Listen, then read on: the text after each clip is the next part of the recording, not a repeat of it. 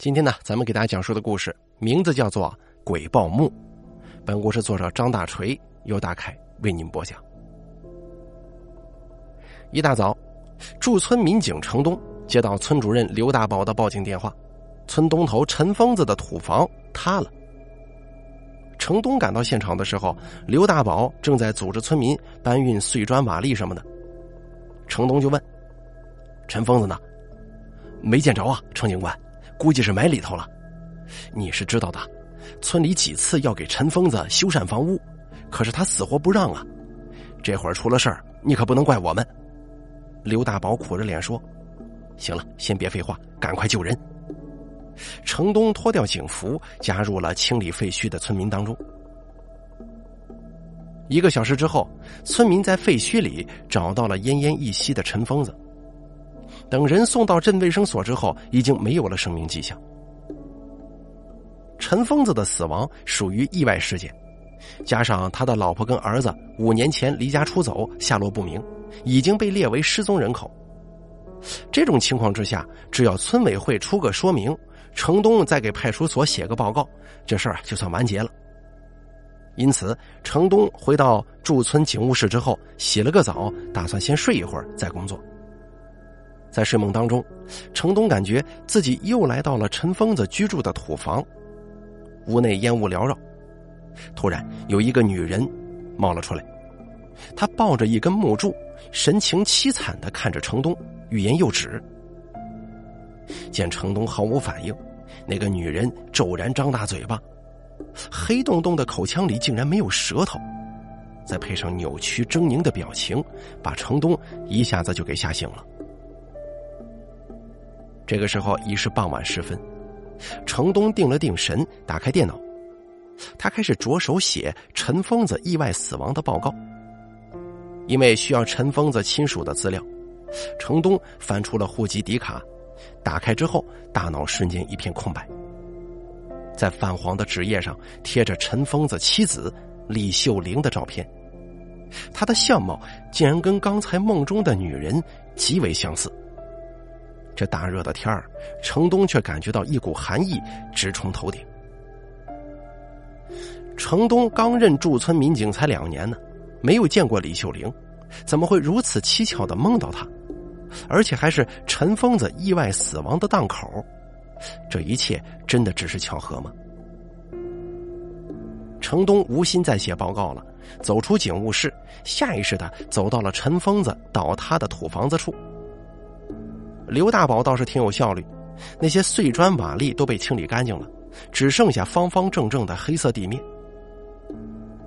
程东站在地面中央，漫无目的的走了几圈，映着月光，他看到地面上有星星点点的白色。他蹲下之后，用手一拨了，发现那些白点儿是混在黑土里的石灰。程东心中一动，用木棍往下挖。黑色地面的下面居然全是一尺来厚的石灰。农民家里的地面大多铺了瓷砖，最不济也用水泥给它抹平，唯有陈疯子家的地面是被踩得硬硬实实的黑土。当时程东以为是陈疯子家庭十分困难，没钱置办所致，曾经嘱咐刘大宝让村里帮着他给他弄一弄。可没成想，陈疯子不但不领情，还手拿一把大斧子，把准备施工的村民给赶了出去。从那以后呢，村民同本就行为乖张的陈疯子断绝了一切来往，只有刘大宝到这个陈疯子家里送一些米面油之类的生活用品，说说闲话。程东小的时候啊，引进风水多年的祖父还健在。老人家时常抱着程东跟他絮叨一些风水学方面的知识。程东隐约记得，土里埋石灰一般是用于墓葬，一个作用是硬化土质，防止盗墓；另一个作用就是聚敛阳气，压制横死、冤死、惨死的鬼魂，不让其转世投胎。更恐怖的是，有一些居心叵测的术士，会用石灰掺杂琉璃碎屑。布设死葬阁之类的风水局，用以养鬼作祟。程东捻了捻石灰，里面果然有玻璃状的颗粒。这个陈疯子看来不简单呢。就这功夫，刘大宝夹着一叠烧纸走了过来，见程东也在这儿，刘大宝愣了一下，随即笑着说：“哟，程警官，你怎么来了？吃多了，出来散散步呢。”我说：“老刘啊，你这是干什么？”程东指了指刘大宝腋下的烧纸，赶快问：“嗨，这个陈疯子无儿无女，死了连个烧纸的人都没有，我寻思怪可怜呢，给他烧点纸钱。”也算是给自己积一些阴德了。刘大宝摇了摇头，解释：“老刘啊，你对这个陈疯子了解多少？哎，怎么说呢？可以说了解，也可以说不了解。”刘大宝一边点燃烧纸，一边向程东讲起了陈疯子的过往。据刘大宝说，十多年前，陈疯子是从外地来到村子里的。因为会木匠手艺，慢慢的就在村子里落了户。那会儿还不是村主任的刘大宝，出于热心肠，他撮合陈疯子入赘寡妇李秀玲家。但这个陈疯子呀，性格比较古怪，不大喜欢与人接触，整天就闷在家里，叮叮当当的鼓捣一些木匠活。而陈疯子岁数越大，这个自闭的倾向越来越严重了，李秀玲难以忍受。多次找刘大宝反映无果之后，五年前带着儿子离家出走，至今杳无音信。现如今陈疯子又意外身亡，这个家算是彻底没了。程东若有所思的想：陈疯子是个木匠吗？我说程警官呐，你怎么对陈疯子这么感兴趣呢？啊，这是我的工作嘛。程东一笑，刘大宝也笑了。俩人笑的似乎都有一些意味深长。夜已深了，程东睡意全无，手机屏幕上显示着有“鲁班书”字样的网页。自古以来，木匠都与巫术紧密的联系在一起，《三国志》《子不语》等典籍当中都记载有木匠用鲁班尺、墨斗、冲尺等工具布下风水局，坑害他人的势力。此类勾当被称为压胜之术。陈疯子是个木匠，再联想到之前的梦，程东隐隐有一种不祥的预感。猛然之间，程东脑海当中灵光一现：如果李秀玲死了，就是鬼，鬼报墓就是一个怀字，而槐树历来是自然界的至阴树种，是封印鬼魂的常用之物。难道说李秀玲给自己托梦是在暗示他什么吗？第二天，当程东再次来到陈疯子原房址的时候，赫然看到现场立着水泥搅拌机，刘大宝正在指挥着村民，准备在陈疯子原房址上浇筑一个小型的水泥广场。刘大宝朝一脸纳闷的程东解释道：“这不，村民早就嚷嚷晚上没个活动的地方。”哎，这回好了，算是废物利用吧。程东没有理会刘大宝，一下就叫停了正在施工的村民。程警官，你你这是什么意思？刘大宝有些不快，但脸上还是强挤出了一丝笑容。陈疯子的死，包括他老婆儿子的失踪，还是有些疑点的。这里很可能就是第一现场，不能遭到破坏呀。什么第一现场啊？您不是开玩笑吧？刘大宝脸色越来越难看了，程警官，我就是一个小小的村主任，没你这么高的悟性。我这么做是为了全体村民的利益着想，你因为你自己的怀疑就让我们停工，这未免太草率了吧？刘大宝的话软中带硬，一时间程东也不好反驳。况且那些村民听了程东的话，大多数都是嗤之以鼻，认为程东是想立功想疯了。故意小题大做吧。村民这么做原因很简单，大家伙都想有一个公共的小广场锻炼溜达，却又不愿意自家的宅基地被人占用。如今陈疯子死了，用他家的宅基地建这么一个小广场，所有人既无损失又能获益，何乐而不为呢？至于陈疯子的老婆儿子是死是活，与村民何干呢？利益面前最能考验人性，大到达官显贵，小到市井流民，无不如此。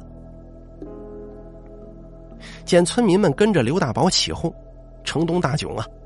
情急之下，赶紧喝道：“这里之前是不是有棵槐树啊？”城东此言一出，刘大宝脸色大变。其中有一个老点的村民一脸吃惊的看向城东：“程警官，你是怎么知道这里原来有一棵槐树的呀？”其实啊，程东并不知道槐树这个事儿，他也是无奈之下，抱着撞大运的心态，希望能够镇住村民们。结果一语成谶，不禁有些喜出望外。你们不知道的多了，告诉你们。陈疯子的死以及李秀玲母子的失踪很邪门，再不处理呀，恐怕你们都得跟着遭殃。刘大宝一听，生气了，他说道：“你要摆明自己的身份吧，说这些神的鬼的合适吗？”他气急败坏的冲村民们一摆手说：“大家伙继续干，我是村主任，出了事我兜着。”可惜村民们看了看刘大宝，又看了看城东。一个接一个的溜走了，刘大宝一跺脚也走了。临走之前说：“我要去镇里告你，你等着。”城东拨通开建筑公司同学的电话，不一会儿，挖掘机等器械就到了现场。掘开厚厚的黑土，还有石灰层，赫然出现了两具人形的森森白骨。白骨之下垫着大量的木屑，从纹理上判断，应该是属于槐树的木屑。更瘆人的是，那些木屑上被人用墨斗线弹出纵横交错的黑线，看起来就像是一张阴森恐怖的网啊！槐树属阴，用其木屑下葬，自然是要锁住墓穴里的鬼魂了。再用墨斗线弹出摄魂网，就等于布设了两道防线，防止鬼魂逃出去。若非深仇大恨。谁会对已死之人还要下如此损阴德、减阳寿的毒手呢？这一旦挖出白骨，事儿就大了。刑警大队的同行们风驰电掣的赶到了现场，勘查、物证提取、DNA 检验，刑侦工作有条不紊的进行。很快，两具白骨的身份就查清了，的确是失踪的李秀玲母子，死因。系被斧子等钝器击打头部致死，而陈疯子无疑是最大的嫌疑人。虽然陈疯子死了，但作为村里唯一同陈疯子的密切接触人员，刘大宝进入了警方的视线。对刘大宝的讯问一无进展，也是意料之中的事儿。直到有一天，程东他们在案发现场组织回填的时候，意外发现陈疯子房址之下竟然是一处古墓葬。还有可供一人进出的盗墓洞，这一切真相才大白于天下的。当刘大宝在警方的陪伴之下，看着文物局的工作人员进驻现场，开始考古发掘，顿时面如死灰呀。片刻之后，刘大宝一声惨笑：“我跟陈疯子费尽心机，最终还是竹篮打水一场空了。看来这就是天意呀。”综合刘大宝供述，还有跟警方的调查来看，终于还原了整件事情的真相。原来，陈疯子在江湖上流浪期间，机缘巧合得到一张太平天国时期传下来的藏宝图，而藏宝地点呢，就在这个依山傍村的村子。带着这个惊天的秘密，陈疯子来到了村子，借着给各家村民做木工活的机会，暗中寻找宝藏。一来二去，陈疯子发现李秀玲的房子恰好就建在这个藏宝图所示的地方。于是呢，心怀鬼胎的他有意识的接近李秀玲，伺机查看地形，寻找入口。陈疯子的举动，别人没在意，却引起了刘大宝的关注。说起这个刘大宝啊，早年间他在社会上曾经闯荡过一番，对于江湖上的一些歪门邪道，多多少少了解一些。陈疯子异常的行为举止难以逃过他的眼睛。观察了一阵子之后，有一天傍晚，刘大宝带着酒菜来到陈疯子租住的房子。两个人酒酣耳热之后，借着酒意，刘大宝笑着说：“兄弟啊，这钱嘛，不是一个人挣的，也不是一个人花的，你说对不？”陈疯子狐疑的看着刘大宝，没给他回话。你跟我装糊涂是吧？啊，你这一天天贼眉鼠眼的往寡妇家里钻，总不会看上人家了吧？不是为色，那就是为财喽。我呢，略知一些风水。这村子前有山后有河，是个龙盘虎踞的地界。老一辈人都说，这地下可是埋着不少古墓呢，就是找不着入口。我估摸着，你八成是奔这个来的吧？陈疯子松了口气，说道：“哎呀，既然兄弟你看出来了，我也就没什么好隐瞒的了。古墓是有，入口我也大致找到了，只是，只是什么？”刘大宝急不可耐，只是入口在李秀玲屋子里，不好下手啊。那好办呢，我出面撮合你俩结婚，你搬到他家，这不就解决问题了吗？刘大宝哈哈大笑，陈疯子也干笑着，两个人把杯中残酒一饮而尽，算是达成了魔鬼契约。此时的李秀玲根本想不到，两个魔鬼已经决定了他跟他儿子的生死。入赘李秀玲家之后，陈疯子故意假装不愿意与人接触，实则是害怕村民来李秀玲家看穿他的秘密。同时呢，用做木工活的声响掩盖其挖盗洞的声音。这一切李秀玲浑然不知，他还逢人就夸陈疯子木讷老实，客观上也起到了掩护陈疯子的作用。可悲的是，即便如此，陈疯子仍旧嫌弃李秀玲母子碍事。在与刘大宝商议之后，决定除掉李秀玲母子。